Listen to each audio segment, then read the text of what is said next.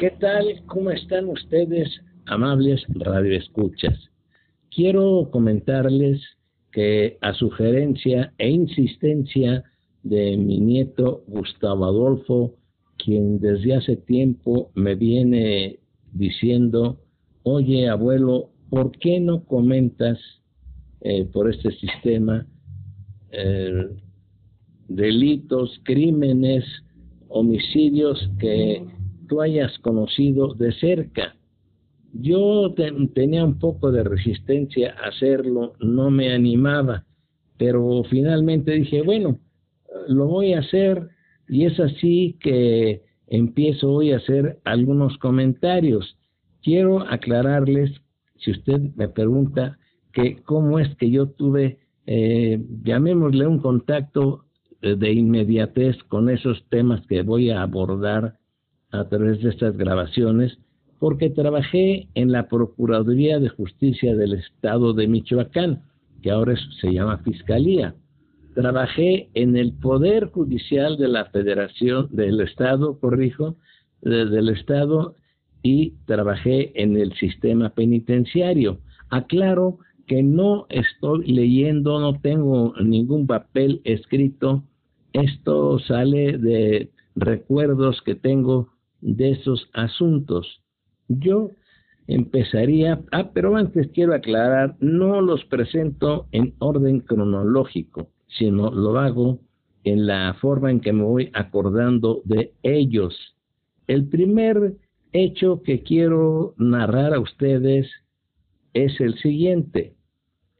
También voy a obviar el nombre de las personas que en una u otra forma eh, no debo de decirlo porque los familiares, sobre todo de eh, los oxisos o de las personas que han sido eh, asesinadas, aunque se hizo público en medios de comunicación, no lo quiero hacer porque es recordarles algo que seguramente lo sigue lastimando. Algunos de estos asesinatos eh, fueron esclarecidos, se abrió la investigación previa penal, que así se llamaba, fueron consignados ante eh, juez en materia penal y agotado todo el procedimiento, fueron sentenciados. En otros también platicaré de injusticias que se cometieron y que muchas personas pagaron injustamente algo que no cometieron. Yo empezaría con un caso que recuerdo muy bien, se dio ya hace no muchos años aquí en la ciudad de Morelia, en un lugar que es un callejón, que de callejón no tiene nada. No voy a mencionar el nombre, tal vez algunas personas lo identifiquen. Está en el centro de nuestra ciudad. Comunica de la avenida Madero Oriente o Poniente, no recuerdo, hacia lo que era la, a la altura de la Casa de la Cultura, comunicaba casi a la avenida Nocupétaro. Una noche una persona fue asesinada por más de 77 puñaladas y lo despojaron de sus pertenencias. El cuerpo fue llevado al servicio médico forense desde luego que se llevaron a cabo todas las diligencias del caso, de inspecciones oculares, de fotografías en el lugar de los hechos, de dibujos, de todo lo que se requiere en materia de criminalística. Lo llevaron al servicio médico forense. Esa misma noche, más tarde, un taxista fue asesinado y su cuerpo fue abandonado en un lugar eh, solitario que se encuentra a la salida a la carretera rumbo a Salamanca. Los sujetos que abordaron el taxi, el auto de alquiler, le pidieron al conductor que los llevara a un cabaret eh, de esos de baja estofa que creo que todavía existe y se encuentra a la salida rumbo la carretera a Salamanca. Esa misma noche, repito, asesinaron al taxista. En ese momento la policía no tenía mayores datos más que lo que aportaban pues el levantamiento del cadáver, los estudios criminalísticos se habían realizado en el lugar de los hechos.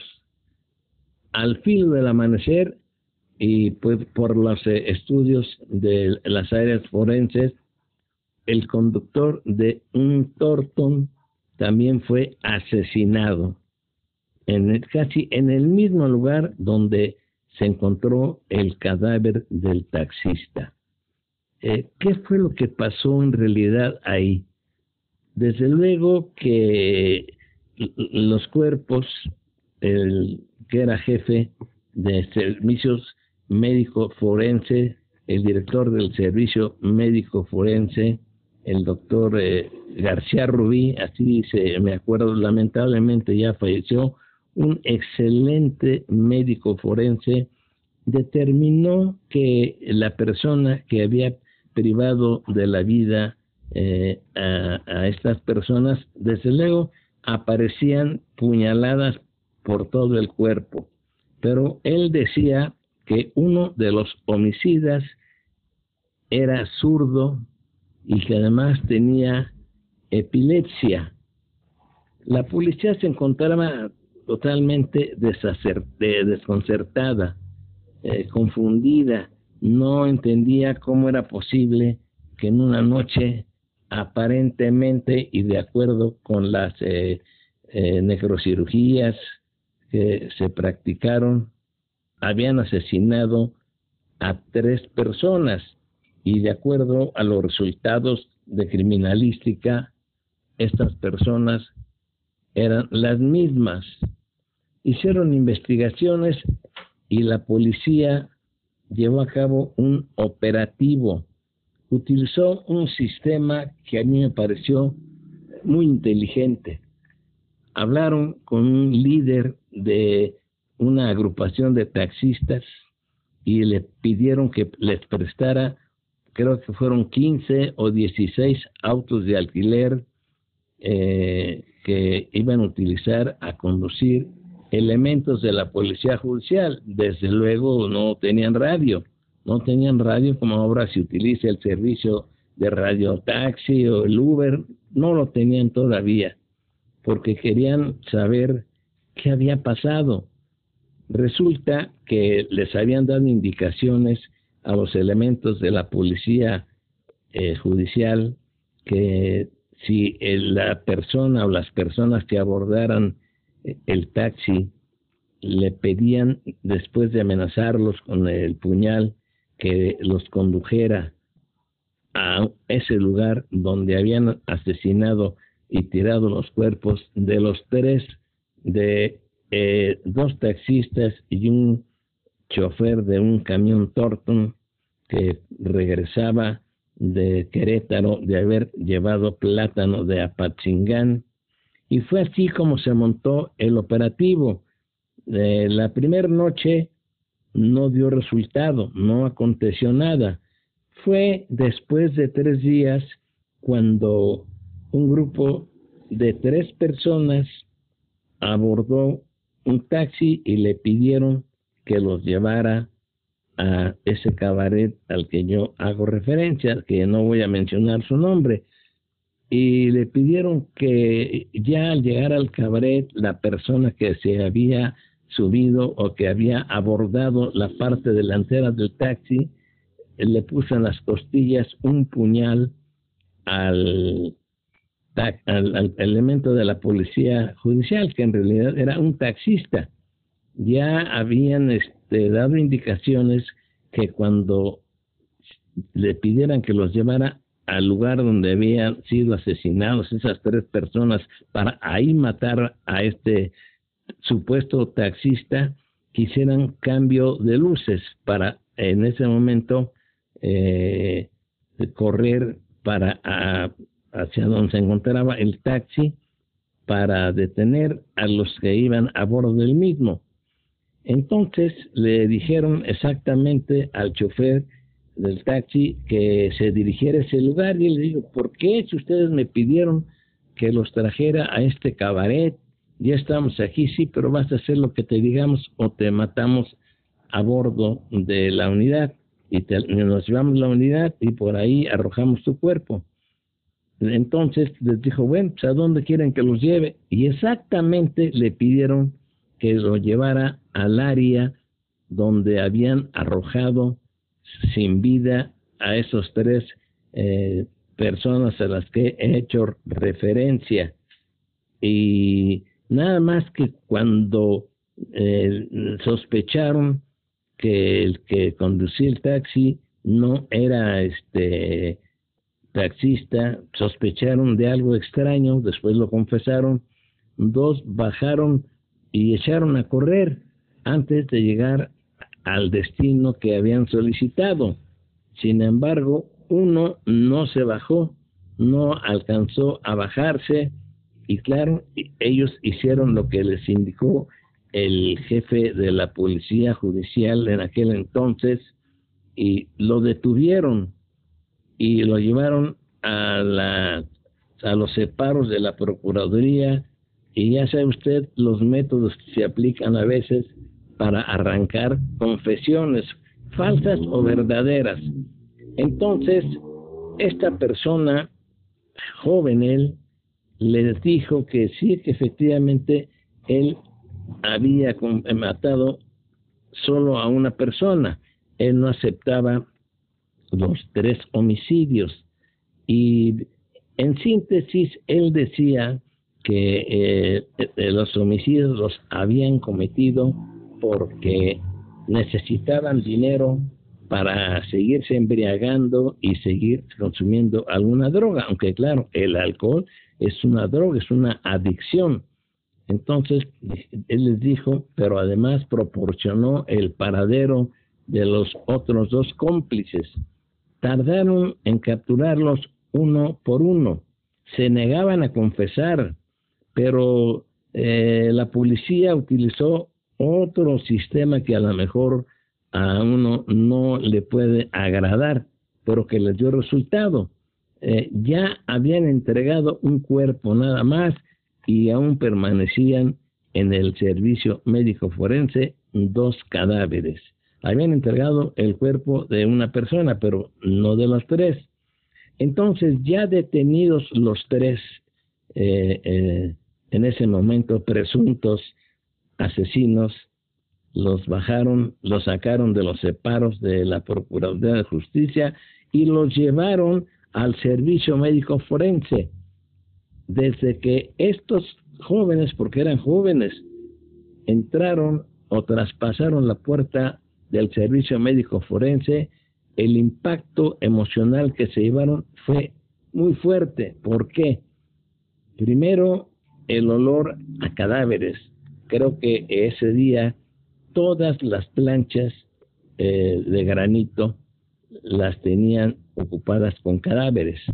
Los condujeron hasta el área de refrigeradores. Lamentablemente, sepa usted que los refrigeradores, las gavetas de refrigeración para conservar cuerpos, tenían casi una semana descompuesto el sistema.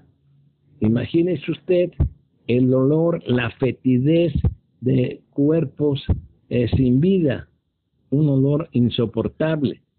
Entonces jalaron la gaveta de un lugar para que vieran a las personas que habían asesinado, jalaron otra gaveta y le dijeron, tú asesinaste a esas personas. Y la otra también la jalaron, que por cierto era un profesionista al que asesinaron en un callejón. Eh, finalmente, pues eso los impactó tanto, dos se soltaron en llanto, les dio pavor ver los resultados eh, tan brutales de sus hechos. No estoy utilizando palabras eh, complicadas ni nada. estoy utilizando un lenguaje llano. Entonces, pues tuvieron que aceptar, se asustaron tanto el impacto emocional de el olor del servicio médico forense y la muestra que les hicieron de los cuerpos sin vida de esas dos personas que ya les habían hecho la necropsia, desde luego, la autopsia. Necropsia es el término más adecuado eh, evidentemente pues ya estaban eh, cocidos y todo, pero el olor es terrible y todavía para presionarlos más les abrieron las otras gavetas donde había más cuerpos que despedían un olor fétido, yo diría insoportable. Fue así que los tres, eh, bañados en llanto, temblando, todos temblorosos, tuvieron que confesar que sí, efectivamente, habían asesinado a esas tres personas. El primero, eh, taxista, un, eh, un este, profesionista. El segundo, un taxista. Y el tercero, un conductor de un camión Torton que venía de haber hecho una entrega a la central de abastos de Querétaro de un cargamento de plátano proveniente de Apachingán. Eh, hay una circunstancia que le quiero platicar, agregar para finalizar. Resulta que ya al filo de la madrugada eh, traían aliento alcohólico y ya al llegar a, a, donde está ya de hecho la, la, ciudad, porque en aquel entonces esos cabaretuchos se encontraban en lo que llamamos en las goteras de la ciudad, en los arrabales. Entonces, ya a la entrada de la ciudad, pues eh, eh, conducían el, el, el, Torton, ahí a bordo los tres, en condiciones de zigzagueo, y una patrulla los detuvo pero como siempre, en lugar de consignarlos a la autoridad competente por conducir en estado de ebriedad y por tener sospechas de, ellos, porque ya se habían cometido eh, dos crímenes anteriormente a este, que todavía ahí no sabía este policía que habían tenían horas de haber asesinado al conductor del Thornton pues, eh, ¿qué cree usted que sucedió? Que los sobornaron, le dieron dinero al patrullero y los dejó ir hasta que, pues después fueron capturados y esto así se dio hace algún tiempo en la ciudad de Morelia. Y paulatinamente iré narrando hechos graves de los que me acuerdo, que recuerdo con mucha eh, precisión, tal vez algunos detalles los olvide, pero repito, no voy a mencionar con respeto a sus seres queridos que todavía viven de los eh, oxisos de las personas que fueron privadas en forma brutal, apuñaladas por estos tres jóvenes que querían dinero para seguir bebiendo y seguir comprando píldoras para seguirse drogando. Y como siempre, los saludo con mucho respeto. También mi sobrino me pide que eh, yo quiero que usted sepa que yo fui alumno en la Universidad Nacional Autónoma de México del padre de la criminología en México, del maestro y doctor